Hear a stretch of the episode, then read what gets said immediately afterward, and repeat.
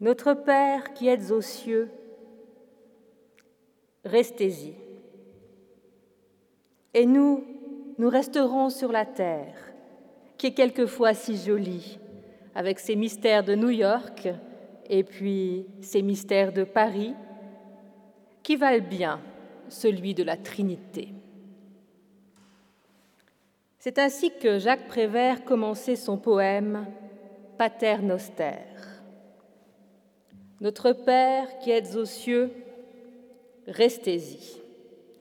Cela frise le blasphème, c'est une provocation en chair. Mais honnêtement, je me suis dit que cela traduisait une certaine posture que l'on retrouve parfois dans notre Église. Que Dieu surtout n'intervienne pas dans nos affaires. Oh, il arrive que nous l'appelions à la rescousse quand rien ne va plus. La prière devient un appel à l'aide. Dans ces moments-là, nous aurions envie de croire que Dieu peut tout, vaincre la mort, la maladie, nous tirer de tout danger. Mais le reste du temps, quand ça va, on se débrouille. Où est Dieu? Croyons-nous vraiment à sa présence efficiente dans nos vies? Est-ce que nous croyons vraiment en la présence de son esprit, de son souffle en nous et parmi nous? Ou n'est-ce qu'à Pentecôte qu'il est invité à nous rejoindre, juste le temps d'un week-end prolongé? Et puis, il peut retourner au ciel parce que nous, nous avons tant à faire sur cette terre et nous n'avons pas vraiment envie qu'il intervienne. Surtout pas les semaines où le consistoire se réunit. Il faut dire que pour une institution, laisser la place au souffle de l'esprit, c'est inviter un trublion dans ses assemblées, ses réunions, et ses commissions. Parce que l'accueillir, cet esprit, c'est accepter d'être humble et remis en question. C'est accepter de ne pas tout baser sur notre propre volonté, ce qui impliquera certainement de consacrer plus de temps au discernement personnel et collectif ainsi qu'au véritable dialogue.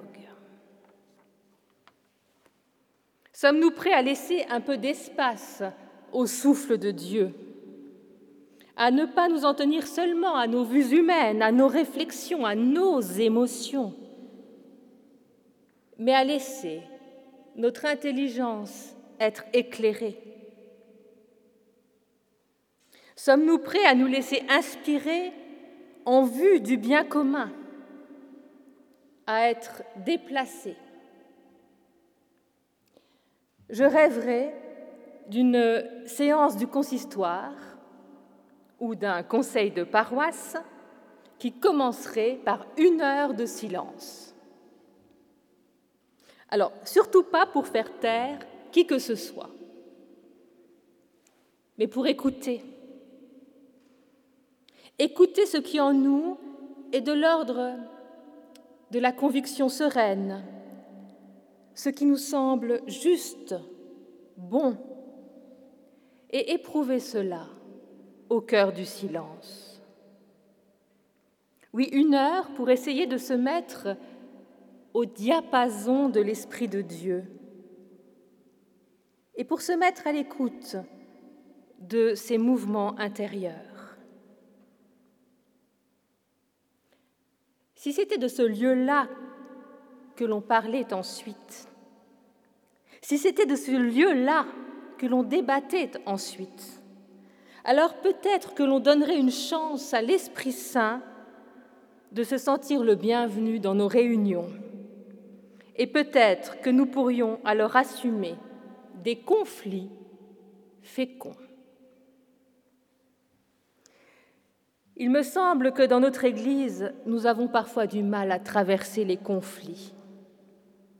Mais si nous voulons assumer notre statut d'Église pluraliste, multitudiniste, dans notre monde en pleine reconfiguration religieuse, il va bien falloir apprendre à vivre l'unité qui assume la conflictualité. Vous le savez, notre tradition réformée doit se réinventer dans une société en pleine mutation. Et en même temps, nous devons rester fidèles à la beauté de notre tradition. Cette tension entre innovation et tradition traverse aujourd'hui toutes les églises réformées. Et si nous voulons rester multitudinistes, c'est-à-dire ouverts à toutes et à tous, oh, il faut bien admettre que parfois nous sommes bien au chaud dans nos communautés et que certains d'entre nous caressent le rêve d'une Église congrégationaliste sans l'assumer vraiment. Alors entre l'attachement légitime au passé et le désir d'innovation, entre le désir d'ouverture et de préservation, comment ne pas se sentir un peu tiraillé? Dans ce contexte, que ça parle, que ça discute, que ça s'inquiète et que les points de vue se confrontent, cela n'a rien de surprenant. Nous sommes une Église qui amorce une nouvelle réforme, ou en tout cas une transition. Et pour vivre cette transition, nous allons devoir apprendre à entrer en conflit sans nous faire trop de mal, à assumer la conflictualité dans toutes les instances de notre Église et en nous également.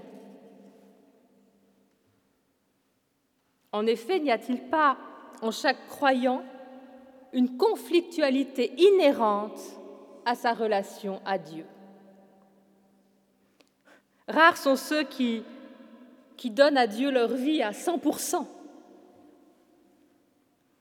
N'y a-t-il pas en chaque croyant une part de lui-même qui a envie de demander à notre Père de rester aux cieux? Une part qui n'a aucune envie d'être réveillée et de se laisser véritablement transformer par l'Esprit Saint. Qui parmi vous n'a jamais connu des moments de lassitude Des jours où vous n'avez plus envie d'aller au culte ou à une réunion des jours où vous n'arrivez plus à y croire, où la prière vous ennuie et la Bible aussi. Cela peut arriver et cela fait partie de la vie de foi. Dans ces moments où Dieu semble bien haut dans le ciel et que nous nous sentons bien à plat sur terre, nous avons besoin de frères et de sœurs qui tiennent debout à côté de nous et qui nous redonnent de l'énergie par leur seule présence. Et j'espère de tout cœur que vous avez déjà pu faire cette expérience d'une communion qui ravive votre confiance et votre espérance. L'expérience d'une fraternité amicale qui vous aide à passer un cap difficile. Mais à contrario, la relation avec nos frères et nos sœurs au lieu d'apaiser un conflit intérieur face à Dieu ou une crise spirituelle, cette relation aux autres peut parfois aggraver le conflit et la crise et nous priver du peu de souffle que nous avions encore. Sommes-nous conscients que dans notre manière de vivre en Église, par nos comportements, nos choix et nos attitudes, nous pouvons implicitement décourager l'esprit, l'empêcher de venir nous revitaliser? C'est une idée que l'on retrouve à deux reprises dans le Nouveau Testament. On la trouve dans le texte le plus ancien de Paul, dans sa première épître aux Thessaloniciens. Et on retrouve aussi cette idée dans un écrit plus tardif de l'école paulinienne, la lettre aux Éphésiens. Dans le premier texte, il est écrit N'éteignez pas l'esprit. Et dans le second, N'attristez pas l'esprit. Je vous lis le premier texte, donc, qui se situe à la fin de la première lettre aux Thessaloniciens, au chapitre 5, juste avant les salutations finales. Ainsi donc, encouragez-vous mutuellement et contribuez à la construction de l'autre comme vous le faites déjà. Nous vous demandons, frères, d'avoir de la considération pour ceux qui se donnent de la peine parmi vous, qui vous dirigent dans le Seigneur et qui vous avertissent. Ayez-les en très haute estime et aimez-les à cause de leur œuvre. Soyez en paix entre vous. Nous vous y encourageons, frères. Avertissez les indisciplinés, réconfortez ceux qui sont abattus, soutenez les faibles, soyez patients envers tous. Prenez garde que personne ne rende le mal pour le mal, mais poursuivez toujours le bien, les uns envers les autres comme envers tous. Réjouissez-vous toujours, priez continuellement. Rendez grâce en toutes circonstances, telle est à votre égard la volonté de Dieu en Jésus-Christ. N'éteignez pas l'esprit, ne méprisez pas les messages de prophètes, examinez tout, retenez ce qui est bien, abstenez-vous du mal sous toutes ses formes.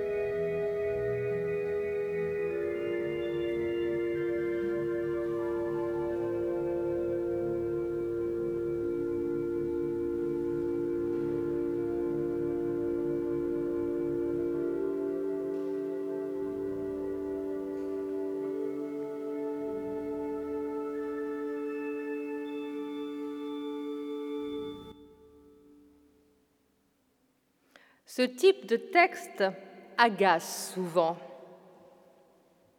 Et souvent, il est dédaigné, considéré, comme simplement moralisateur.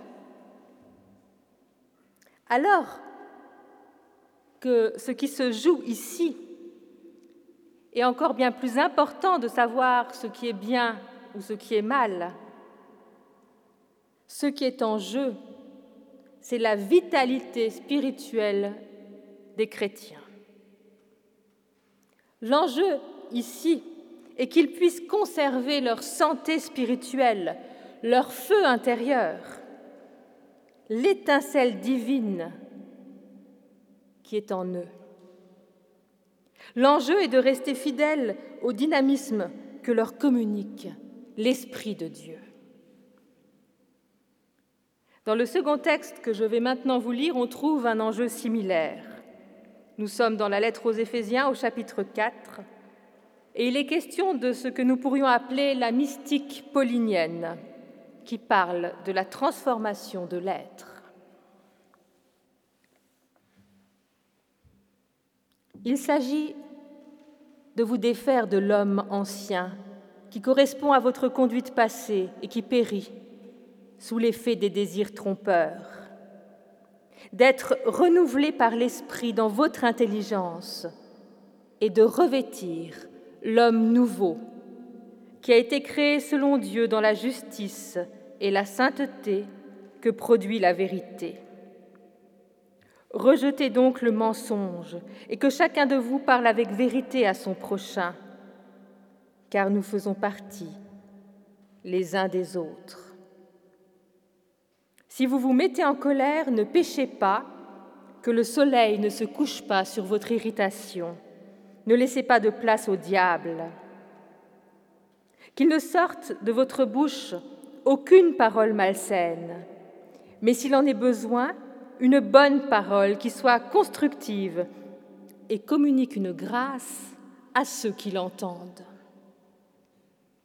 N'attristez pas l'Esprit Saint de Dieu, par lequel vous avez été scellés pour un jour de rédemption. Que toute amertume, animosité, colère, clameur, calomnie, ainsi que toute malfaisance soit enlevée du milieu de vous. Soyez bons les uns envers les autres, pleins d'une tendre bienveillance, faites-vous grâce, comme Dieu vous a fait grâce dans le Christ. N'attristez pas l'Esprit de Dieu. Vous l'avez entendu, cette expression est comprise dans une liste d'exhortations visant à maintenir l'unité. Et on y trouve en particulier des conseils relatifs à la manière de se parler et de parler les uns des autres. Dans son commentaire, Calvin parle ici de l'empoisonnement des âmes, les propos pourris ne pouvant qu'apporter infection. Calvin dit que quand nous agissons ou parlons mal, cela revient, je le cite, à batailler contre l'Esprit de Dieu en tant qu'il est en nous et à étouffer la clarté qu'il avait allumée en nous. N'éteignez pas l'Esprit, n'attristez pas l'Esprit. Ces deux expressions s'inscrivent l'une et l'autre dans une liste de recommandations sur le vivre ensemble au sein de l'Église locale. Et la thématique de l'affaiblissement du Saint-Esprit est exprimée presque en passant. Est-ce que cela relevait de, de l'évidence pour euh, les destinataires de ces lettres?